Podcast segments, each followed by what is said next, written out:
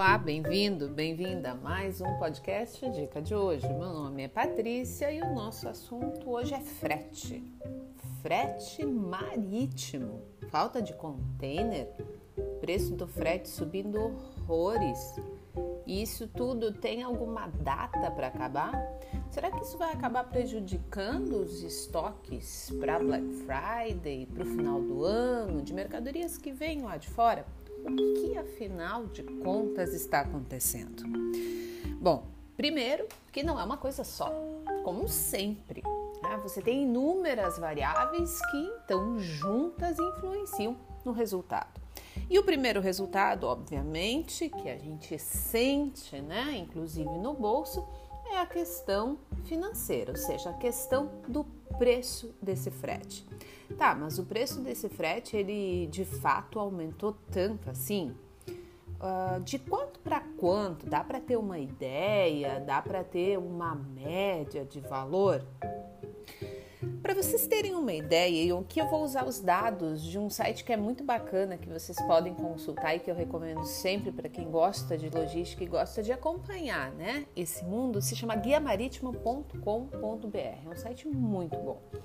E num material que eles escreveram há pouco tempo, não me lembro quando, eles chegaram a colocar aqui no Rate Spot, o frete chegou a 20 mil dólares Ásia e Europa, tá? Lá em 2015 e 2016, quando aqui nós estávamos em recessão, esse frete spot ele girava em torno de 200, 300 dólares por teu na mesma rota. Então pensa nessa diferença. É claro que aí tu tem uh, um conjunto de variáveis que ao longo do tempo, somadas, acabaram causando todo esse processo de fretes mais baixos. E o que, que é ou quais são né, é, essas variáveis que fizeram os custos unitários por box reduzirem. Aqui, inclusive, o Guia Marítimo explica isso muito bem. Vou deixar depois o site aqui, o link com o, o material escrito para que vocês possam ler. Os grandes armadores, eles fizeram o quê? Eles começaram a comprar navios maiores. E, obviamente, esses navios eram novos. E o que, que acontece quando você tem um navio que é maior, que é mais novo? Você tem o ganho de escala. E isso a gente aborda aqui em todos os materiais seja na indústria ou seja nesse caso específico do transporte, seja no caso da distribuição. Quando você consegue aumentar a sua escala, você consegue ter uma redução marginal. É natural que isso aconteça. E como esse mercado dos fretes ele é realmente muito competitivo, quando você tem uma demanda menor, você acaba fazendo uma pressão muito grande nesses preços. E foi isso que aconteceu. Aliado a um outro fator que são os navios, né, que uh, não foram, eles foram substituídos por esses mais novos, mas eles não deixaram de operar, entendeste? Então tu acaba tendo uma maior quantidade de oferta de transporte e você não tem na mesma velocidade um aumento dessa demanda para ser transportada, ou pelo menos não tinha até 2020. Então, o que, que acontece? Você tem uma quebra né, nesse processo entre oferta e demanda e faz então com que esse mercado do frete acabe sofrendo.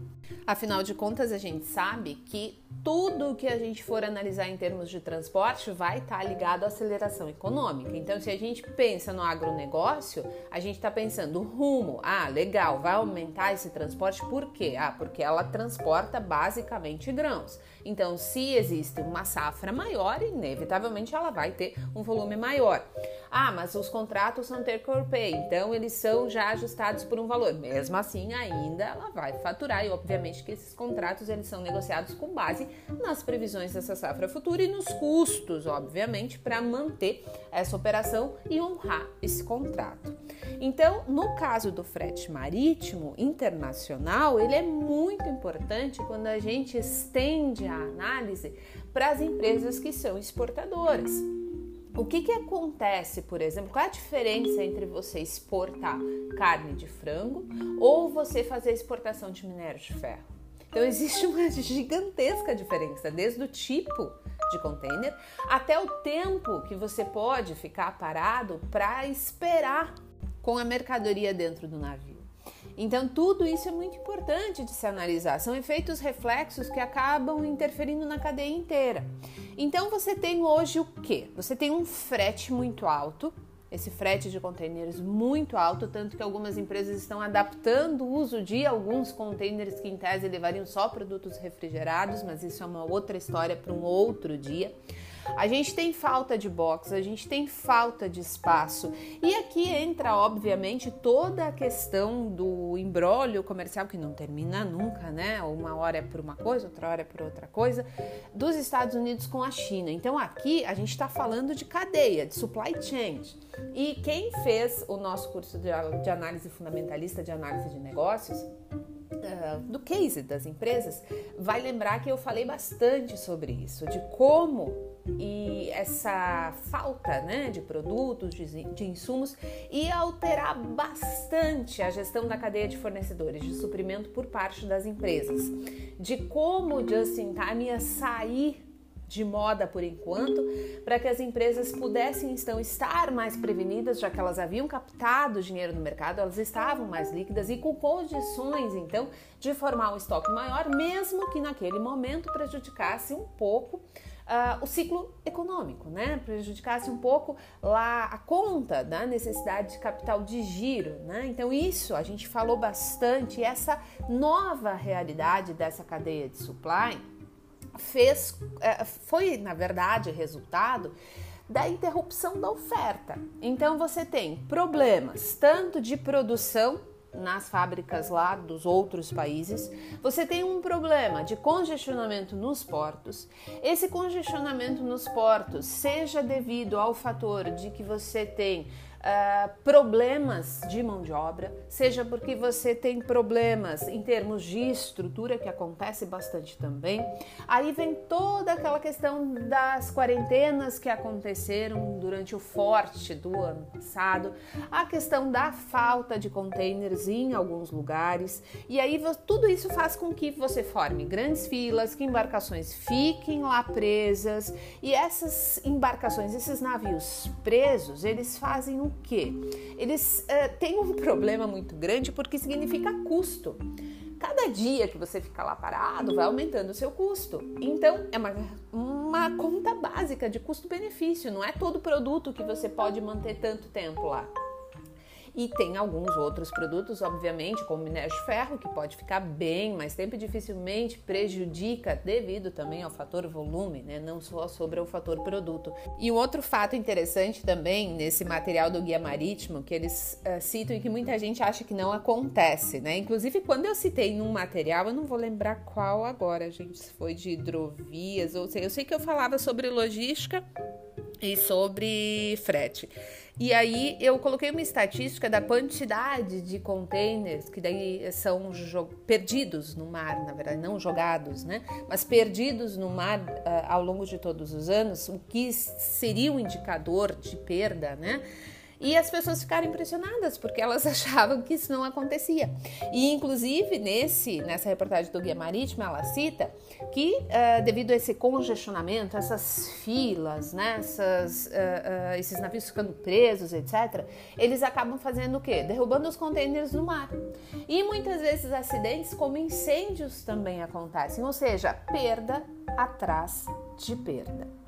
E aí você sabe, né, que com essa pandemia, essa busca desenfreada, né, pelas commodities, pelos grãos, pelos alimentos, entre a carne, soja, milho, etc., carnes das mais variadas possíveis, né, uh, tudo isso fez com que, obviamente, o frete aumentasse, porque você teve uma demanda muito forte e você não aumentou a oferta de navios.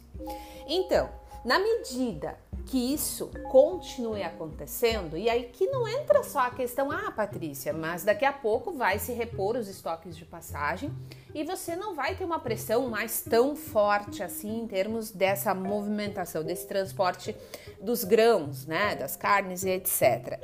Mas aí você tem um outro ponto interessante. E se de fato a economia acelerar e crescer como previsto pela maior parte das economias? E se essa cadeia de abastecimento global né, acabar se mostrando de fato verdadeira, esse aumento dos PIBs aí ao redor dos países, né? Se houver então uma contínua necessidade, seja de commodities ou seja de produtos manufaturados que venham da China, e aí não só para os Estados Unidos, mas aqui para a gente também e para o restante do mundo, isso vai fazer com que a quantidade de navios que não vai aumentar do dia para noite, porque você sabe que não se constrói um navio de hoje para amanhã, tampouco é um valor baixo, né? Uh, para que se dispense para construir.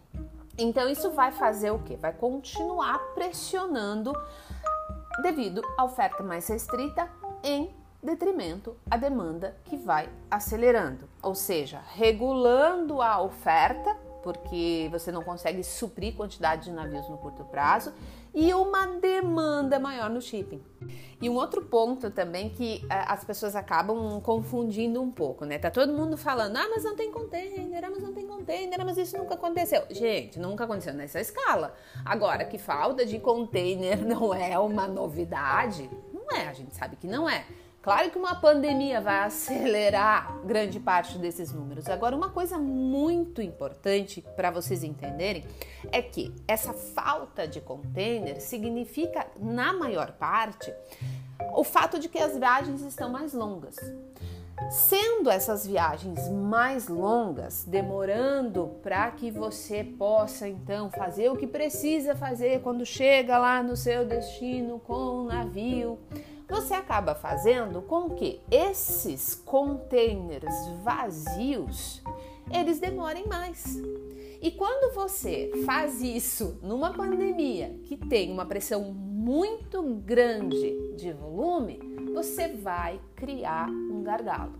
E esse gargalo está sendo sentido e uh, na opinião da maior parte dos especialistas da área, não é uma coisa que vai terminar tão cedo. Então, o que, que a gente precisa pensar? Que antes você tinha um cenário que as, você demorava um, dois dias, às vezes nem isso, né? E agora você está esperando uma semana, duas semanas. Então isso cria esse efeito gargalo, diminui a produtividade, ou seja, você leva mais tempo para devolver esse container vazio. Ou seja, você tem uma redução de capacidade. Por quê? Porque você tem problemas operacionais. Você está com um problema de operacionalidade dentro do sistema. E a tendência que se enxerga né, para o e-commerce é que você continue com um volume muito alto no e-commerce. E hoje em dia, com uma concorrência muito alta, você precisa fazer uma entrega também mais rápida. Logo, pensando de novo lá no just in time, você não vai manter estoques tão baixos, ou seja, cada compra que você fizer vai ser em volumes e quantidades maiores. Você vai assumir uma alavancagem financeira para ter uma alavancagem operacional maior. Então você precisa fazer com que essa distribuição ela seja muito acertada, ela seja muito precisa para que a empresa não acabe se prejudicando devido a esses fatores. Então, quando a gente fala em e-commerce, quando a gente fala de um varejo que compra produtos lá de fora para revender, tudo isso que eu estou dizendo aqui, gente, faz diferença. Por quê? Porque influencia o custo. E o custo do transporte, ele é muito representativo, sempre foi, mas agora ele está mais representativo ainda. Então não é difícil de compreender que esse problema do supply chain, ele vai sim afetar muitos negócios.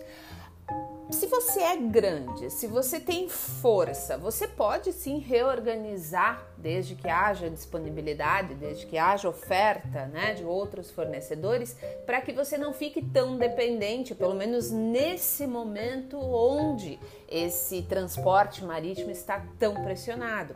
E existem sim algumas empresas que já estão remodelando indústrias, principalmente, trazendo uh, uma gama de fornecedores maior e mais próximas, investindo inclusive nesses fornecedores que não são tão grandes para que ela não tenha, em primeiro lugar, ter que passar por esse processo de não ter matérias-primas por longos períodos, e o segundo, que obviamente ela não precisa investir tanto em estoque a ponto de comprometer muito a liquidez dela.